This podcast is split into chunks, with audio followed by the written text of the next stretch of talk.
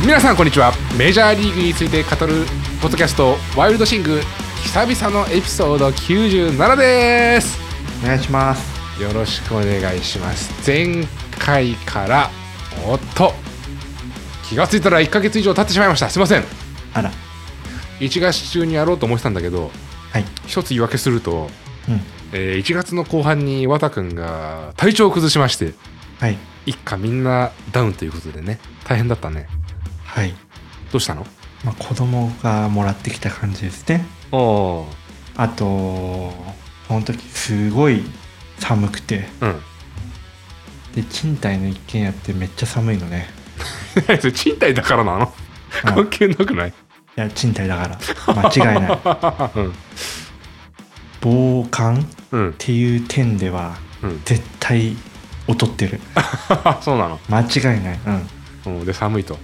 寒い、うんで自分も体を壊してうダメでしたんなるほどねでもはい復活したということで半分ぐらいでなんか長引いてるっていう俺も今喉痛いからあそっかみんな満身創痍です喉痛いんだけどはい俺ねここ最近バファリンの偉大さに気がついてねうんバファリンすごいよあそう感じなくなるもんへえでもだからといってうん調子乗るとダメで、こう感じてないだけで別に治ってるわけじゃないっぽいのねうんうんうんだからやっぱ治したいんならいっぱい休むいっぱい寝る、はいはい病院の薬飲むとかねうんしないとダメだなと思いつつそうだねちょっとバファリンに頼ってますはいということで今日のエピソード何についてお話かというともうね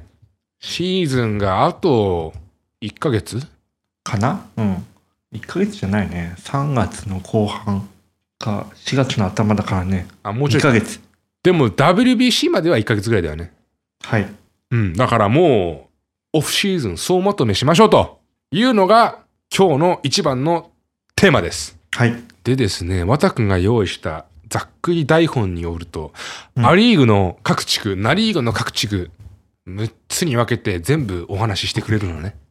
地区レベルですごいな。はい それと、私が見つけたとある記事がありましてね、メジャーリーグに関する。はいはいそれについても話せればと思っていますと。それでは、例によってなんですけど、またメインに入る前に、近況報告できればなと思ってましてね。はいじゃあ今日は俺から行くよ。うんこのポッドキャストうんやる傍らうん私こう見えて実はバンドマンっていう話を以前もしたことあると思うんだけどはいなんと私、うん3月22にアルバムをリリースすることになりましたおおでですねはい今回はいろいろと縁がありましてうん「バーン」っていう雑誌があるのねうんロックとかヘビーメタルとかうんその界隈では多分唯一の雑誌なんだけどうん日本でねうんそれにもね、インタビューが載るよ予定なんですよ。すごいじゃん来週の水曜日にうん取材なんですよ。へえ会社休んでいくんですよ。はいすごい ねはい。っていうのが、うん私からの報告の一つと、はいはいあと最近、最近というか今年、 今シーズンの草野球もまた始まりまして、うんちょっと打ててます。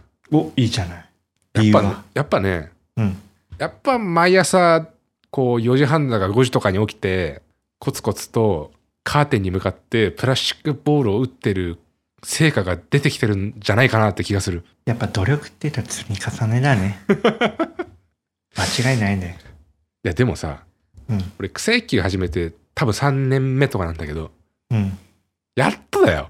あそそれまで、おうん、去年は最終的に打率、えーっと、2割7分5厘だったけど、ううんその前の年は確か1割いかないとかだったし、でも成長するんだねねえ。まあそんな感じですよ。うーんあと、そのわアルバムリリースに関して、まあいいや、また近づいてきたらうん話すし、ほんとね、アルバムが出る前に2曲う、んはいこう予告編みたいな感じで出すんですよ。うんその時になったらまた話します。はい。じゃあ次、ワタお願いします。近況ですか。はい。仕事を、前のエピソードではさ、まだうん。始まる前だったんだよ。そうだね。これから復帰しますみたいな、もう少しうで。ん。仕事がまた始まったんだよね。始まったね。どうですかそうだね。大変そうですけど。うん。やる気はなくなったよ ね。 前より う前よりやる気がなくなったって。なんでやっぱ、なんかね、うん。前は、うん。あ、プロジェクトって、うん。仕事ってね、うんあの、3つの資産をうん。どう使うかなんだよ。うん。人、物、金っていうね。うん。で、今まで、人ってうん。無限だと思ってたのね。うん。あ正確に言うと、まあ時間は無限だと。最大24時間まで増やせますと。ああ、はいはいはい。だから、なんか、 とりあえずがむしゃらにやってたけど、うん。今は時間が全然ないから、うん。なんかもう無駄なことやりたくないのね。なるほど。で、それで改めて会社復帰すると、うん。 無駄なことだらけで、 やる気がない。嫌になっちゃうの はい。なんでだよって。そう。なんでこんなことやんないのやんなきゃいけないのって。うん。なるほど。はい。大変ですね。まあ仕事の近況はそんなところで、うん。あと、 年末にうん。バッティングをね、うん。改造してたのよ。おおうん。おおアーロン・ジャッジ打法をやろうとしてたの。お今までやってなかったやってなかった。の今までは手首返して、うん。うん。テコの原理で、あの、スイングスピードを上げるっていう。マジでけど、おそれをやめた。うんうん。手首を返さないのね。返さない。をつけるみたいなね。そうそうそう。うん。年末に結構素振りしてたんだよ。うん。で、あ年明け、ちょっとどういう話か分かってきた。年明け、うん引っ越して、うん。仕事も始まって、うん。一切やめたね。あ、なんで時間がなくて。あれそういう話え、なんかそれでさ、背中痛くなったって話じゃないのそれはね、違う。あ、関係ないのなんか、 急に痛くなった。だそ その、急にバットいっぱい振ったからじゃないのいや、違う。時期が全然違うの全然違う。もうやめてからだから。あ、そう。 なんかさ、その、こう、なんだろう、大会がありまして、そこに向け て、スイング変えましたとかじゃなくて、もうなんとなくやったの。そう、なんとなく漠然と。漠然と。面白いわ。あと、車買ったことぐらいかな。あーなんかさ、前まで全然、俺が車買った時とか、うん。俺が、うわ、車ほんと人生変わったわ、みたいな。うん子供もいると、絶対あった方がいいって言って、ワタに行ったんだけど、ワタが、なんか、ふーん、みたいな、別に俺、俺は別になくても、まあ、どうにかなるみたいだったけど、うん実際持つと、わかるでしょわかる。あ、これないともう無理だわって。もうこの世の中は、うんあのカーシェアとかうレん。ンタカーとか、うん。まあ、持たなくてもうん。全然生きてはいけるんだよねうん。だけど圧倒的に楽だよね持ってた方がもう、借りる手間がないじゃん。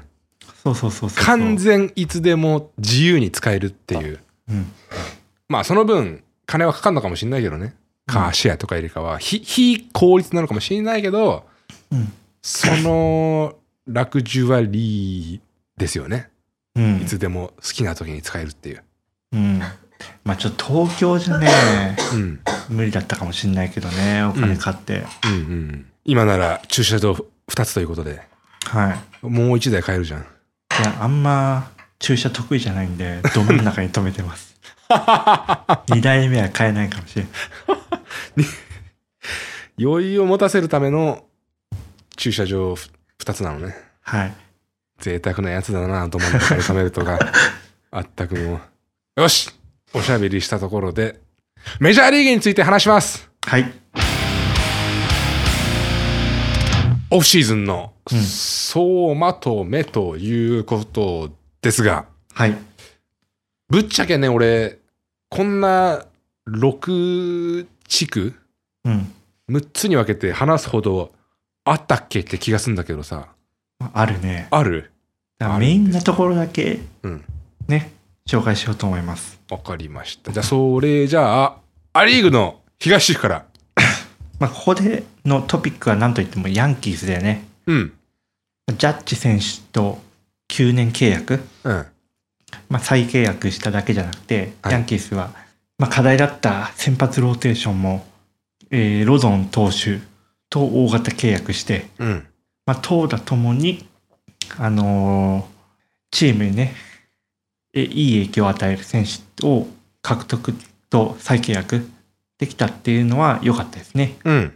ただまあヤンキースはまだレフトどうするのかとか、うん。ちょっと衰えが見えてるヒックス選手とかドナルドソン選手どうするのかっていうのもあるし、うん。ここはまだ開幕まで動きがあるのかもしれないですね。うん。うん。うん。で、あとは、えーレッドソックスはい。がボガーズ選手、ショートの選手ですよね、うん。を放出してしまって、ここまでは、まあ、想定内なんですよ。はい。もともとオプトアウトっていう、まあ、選手が契約を破棄する契約があの条件があったので。で、それで去年獲得したトレバー・ストーリー選手。はい去年はあのセカンドだったんだけど、もともとショートの選手で、はい。まあ、彼がショートいければいいかなと思いきや、あのトミー・ジョン手術になってしまって、うん。一気に計算が外れてしまったっていうのがありますね。うん。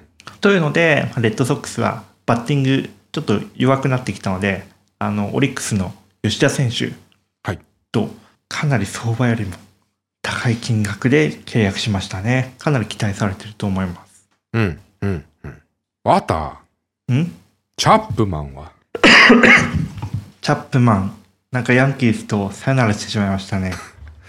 そこ、重要じゃないですか。はい。まあ、チャップマン今年、あ、去年か。うん。チャップマン選手調子悪くて、うん。で、最後はまさかのタトゥーの、タトゥー入れて感染症でプレーオフ出れないっていう。あ、そうだったのそう。あららららら。で、そっから、あ、じゃあシーズン終盤、それだ。うんタトゥーの感染症で故障者リスト入って、うん。えーその後、練習サボるとかで、プレーオフもメンバー入りせず。うんうんうん。で、結局、ロイヤルズと契約したのかな。うん、そうだね。はい。まあ、ちょっと去年は、チャップマン選手、シーズン通していいパフォーマンスがなかったので、うん。ヤンキースとしては別にそんな大きな穴ではないですね。あ、そうなんだ。ヤンキースで大きいのは、あの、チャド・グリーン選手うん。が、ブルージェイズと契約したところはがいはいはい。大きいですかね。中継ぎで、まあ、一昨年大活躍していて、うん。今は、怪我で投げられていないんだけど、ちょっと放出してしまったっていうのはもったいなかったですね。うんうん。わかりました。東地区、ア・リーグはそんな感じですかい。はい。じゃあ続いて、ア・リーグの中地区中地区のトピックは、まあ、なんといってもツインズのコレア選手ですね。はいはいはい。はい。まあ、もともとツインズにいた選手なんですけど、ジャイアンツと契約したかと思えば、えー、メディカルチェックで引っかかり、うん。で、その後、メッツと契約したと思えば同じようにメディカルで引っかかり、うん。結局古巣のツインズに戻ってきたっていう。はい。ただまあ、ツインズとしては、あのー、もともとの想定よりも低いサラリーで契約できたし、うん。まあ、ツインズの選手もね、あのーコレア選手、リーダーシップを評価して慕っていたようなので、まあ、これはチームとしても選手としても、コレア選手自身にとってもいい契約だったのかなと思いますね。 前回のエピソードの時点では、ヤン、えーっと、メッツだったんだよね。ああ、そうそうそう。ジャイアンツメディカルチェックでダメになったところ、メッツ、おいでよってことになって、はい。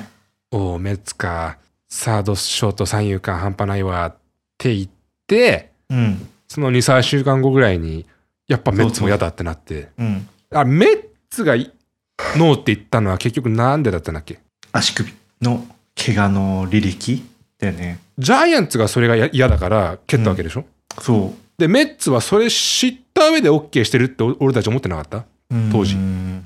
え、知らなかったあそうなんのっだてよ俺は思ったんだけど。うんだけどまた、まあ、自分たちの組織の身体検査やったら受け入れられなかったんだろうね。何なんだろうね、あの、経緯はさ。うん。ようわかりませんね。はい。 OK。じゃあさ、アリーグは最後。西地区。うい。西地区は、まあ、エンゼルスがね、ちょこちょこと補強はしているんですよね。うん。あの、ツインズからアーシェラ選手、まあ、もともとヤンキースにいた選手、守備がいい3連手ですね。取ったり、あと、ピッチャーでもアンダーソン選手、ドジャースから獲得したり、うん。まあ、ちょこちょこ穴は埋めてはいるものの、あとレンフロー選手も取ったのか。穴は埋めているものの、うん。まあ、まだアストロズ・マリナーズに対応対抗するような力はあるのかなっていうところですね。ほうほうほはい、まあトラウト選手とレンドーン選手とか故障者出ないのが前提ですね。う。 あとさ、はい大谷選手、はい。どっか移るんじゃないかっていう噂に関してはどう思いますかまあ今年もね夏になったらトレードの噂出ると思いますね。うん。まあそれもあのエンゼルスのチーム状況によるかなと思いますね。ほまあその時プレーオフ争いしてなければう。うん。その噂出てくるし、プレーオフ争いしてれば、まあ可能性、移籍する可能性は低いのかなと思いますね。やっぱ、勝つチームでプレーしたいっていうことかいうーん、そうだね。でもね、まあ限られるよね。大谷選手が移籍する先は、まずかなり多くのその若手選手うん。抱えてる必要があるし、うん。まあトレードの対価だよね。ああ、はい、そういうことだね。で、あと DH が空いていること。うん。で、えー先発がその基本的に中4日でみんな回すんだけどうん。やっぱ大谷選手中4日は厳しくて最低でも中5日必要なので、そういったローテーションで組めることっていうのが条件でうん。そういうチームがそのプレー争いしているかっていうところ、その条件をクリアするチームはどこなのまあ、今かん今今で考えたらまずパドレスとか。おう。はあり得るかなと。あそこは先発6人で回すところだし。うん。あと、メッツ。おう。メッツも、まあ、そこそこ若手揃えてるし、あと先発が、シャザー投手とか、バランダー投手っているんだけど、やっぱ高齢なので、空きが出てくる可能性はあるよね。結構噂だとメッツが有力じゃないうん。お金もあるし。ちなみにメッツは、今年、大谷選手 FA なんだよね。うん。で、た仮に、年俸50億になったとするじゃん。うん。だけど、贅沢税の関係で、うん。超過分110%払わなきゃいけないのね。おお。だからもうすでに超過してるから、うん。大谷選手50億で獲得したら、うん。コストが110億円なんだよ。まあでも、それでも意欲を示してるんでしょうん。どんだけ金あるんだよ。はい。まあまあ、また言う通り、エンゼルスのチーム状況次第。とはいえ、まあ、厳しいんじゃないかな。 どうなんだろう。そうね。まあ、厳しいね。きょ去年もね、春先はいいスタートしてたからね、春の珍事って言ってたよ、確か、綿が。それがどう、今年続くかどうかですね。うん。やっぱまだ中継ぎとか整備できてないし、うん。まあ若手の成長にかけるしかないよね。うん。うん。OK! じゃあ、リーグは以上でいいかな。はい。 OK、続いてナ・リーグの東地区。東地区は、まず、まあメッツですね。うん。バーランダーソン選手取ったり、去年サイヤング賞投手ですよ。うん。で、あと千賀投手も獲得して、うん。で、ところかなうん。まあ動きはそんなところで、あと、フィリーズ。去年ワールドシリーズ出場したフィリーズが、ドジャースのショートのターナー選手。うん。とも、まあ、大型契約したってところがありますね。うん。まあ、ただ、まあ、ここはまだ、アストロ、アストロじゃない、ブレーブスも、あのー全然強いかなと思ってるんですよね。うんキ。ャッチャーを、マーフィー選手っていう、オークランドからいいキャッチャー取ったし、まあ、メッツも補強したとはいえ、結構先発投手放出してるんですよね。うんバシット投手とか、あと、ウォーカー投手とか。なので、まあ、メッツ、お金は使っているものの一強って感じではないですね。うんうんうんはい。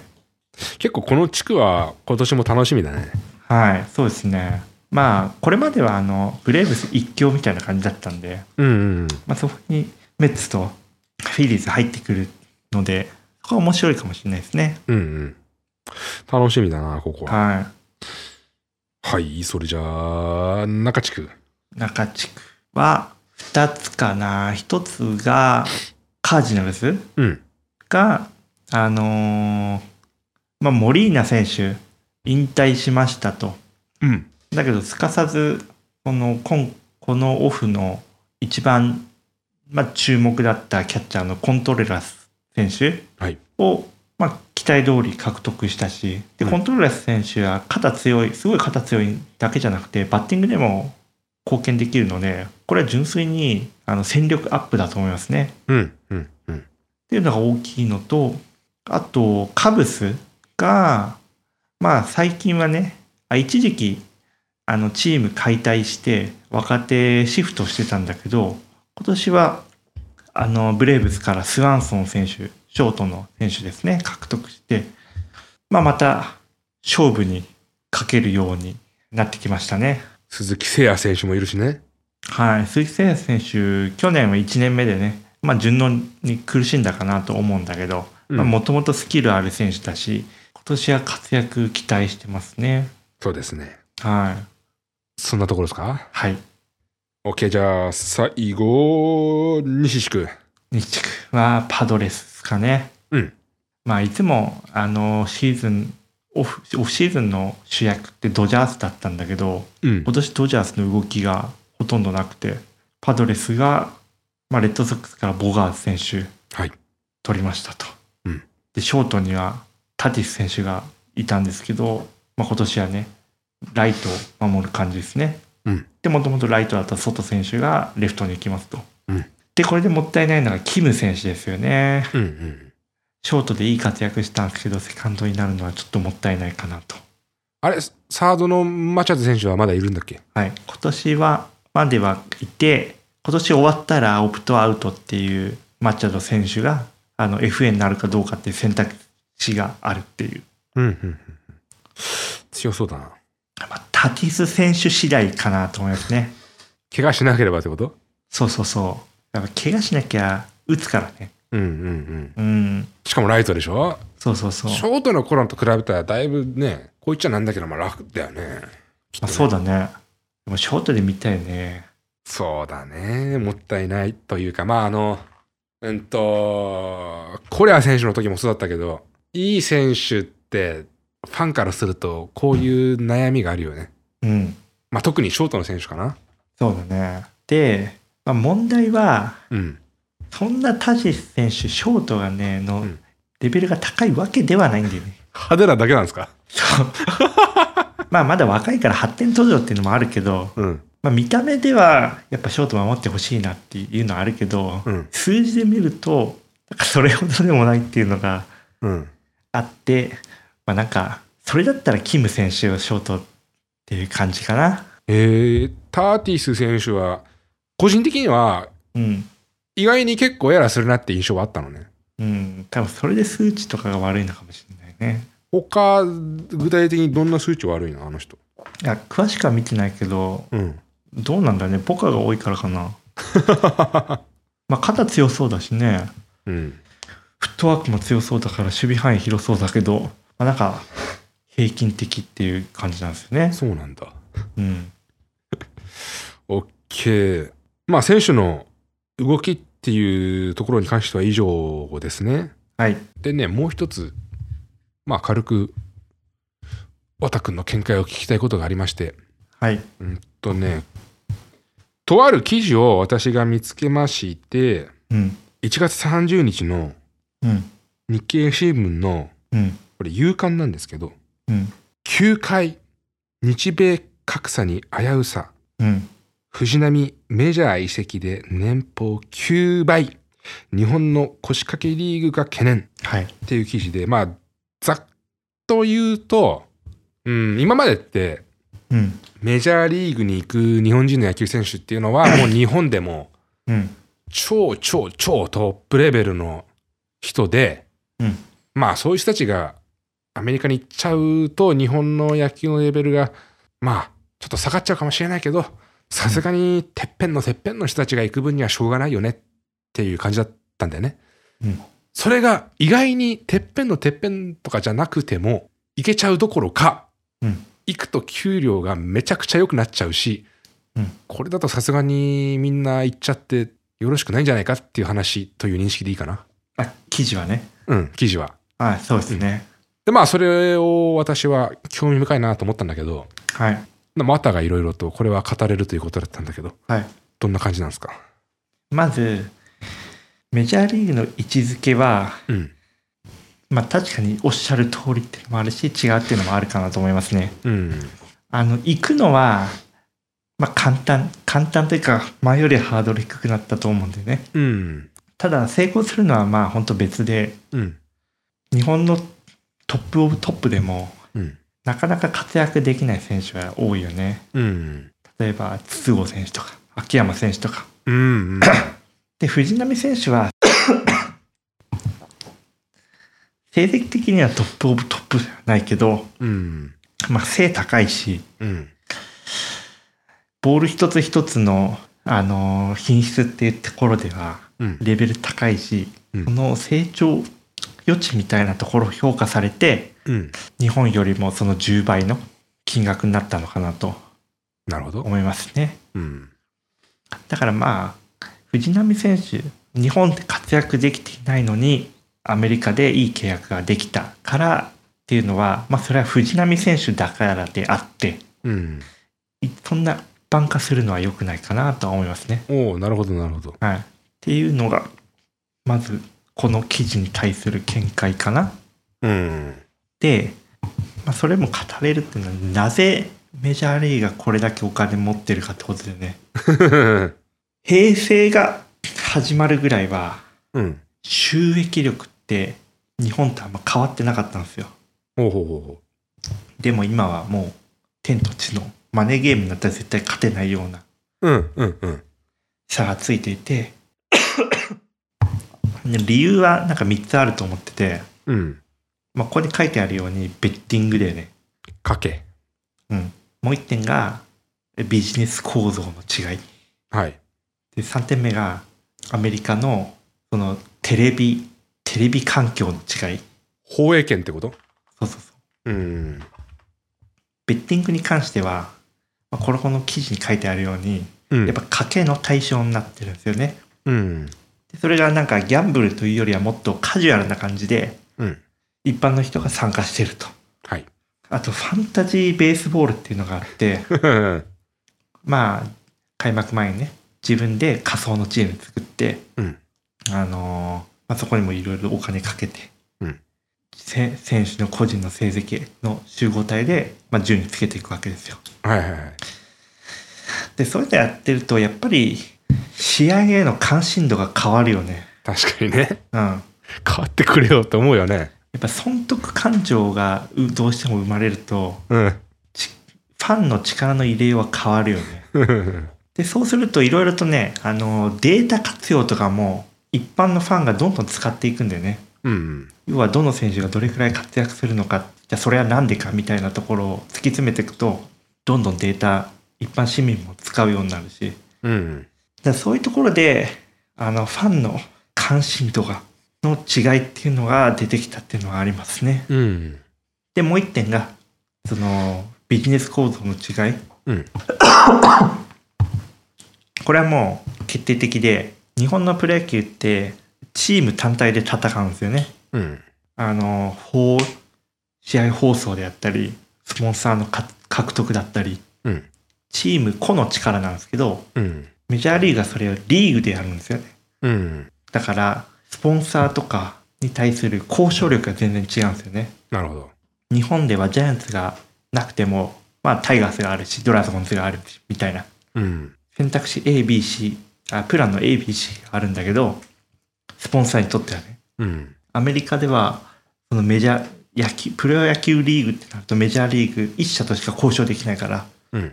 やっぱメジャーリーグが強くなるっていうのが ありますと。はいはいはい。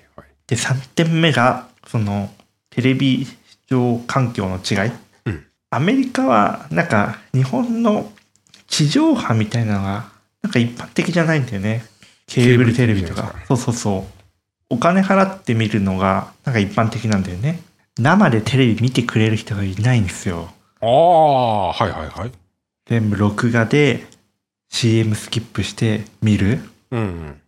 で最近その VOD っていう、まあ、ネットでドラマとかいろいろとテレビコンテンツを見るっていうのがどんどん流行ってきたはい。なんかテレビ局からすると生中継でテレビ見てくれるっていうのはもうスポーツしかなくてうんうん。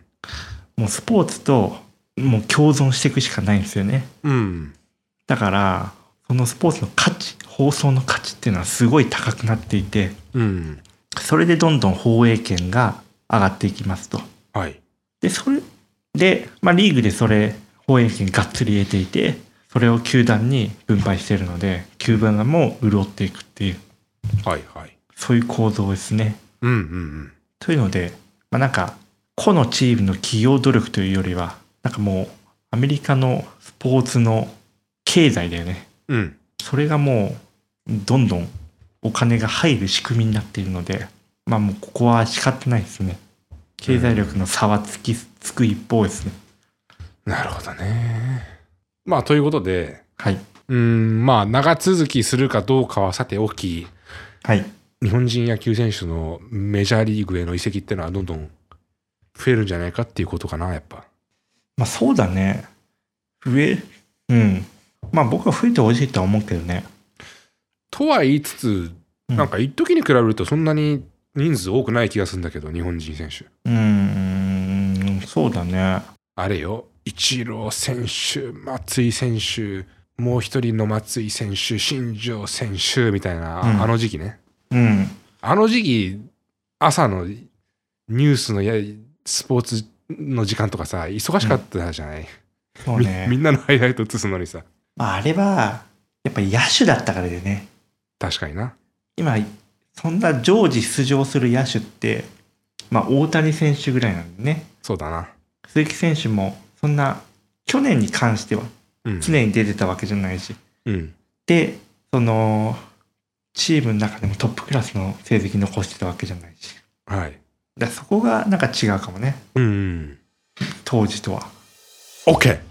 はい締めますか、エピソード97久々のエピソードだったんですけどオフシーズンの総まとめということでお届けしました MLB の開幕まで2ヶ月弱そして WBC の開幕まで1ヶ月ほどですけれどもはいうんとどうしようかね次はまた WBC 始まった頃かそうだねなに話しましょうかねはいでまあ最後に WBC どんな目で見てるか和田さん怪我しないこと日本もアメリカもどこもそう怪我怪我しないでほしいなるほど、わかりました。まあ強いて言えば、うんあの日本のうん村上選手佐々木選うん手がどんな活躍するかだよねあここで一気に火がついてあの二人はいつメジャーに来るんだみたいなあ、うん、話になったらまあやっぱ面白いよね日本人としてはねそうだね。なるほど、わかりました。はいそれでは、うん、また1ヶ月後ぐらいになるかもですけども、はい次の機会にまたお会いしましょう。ありがとうございました。ありがとうございました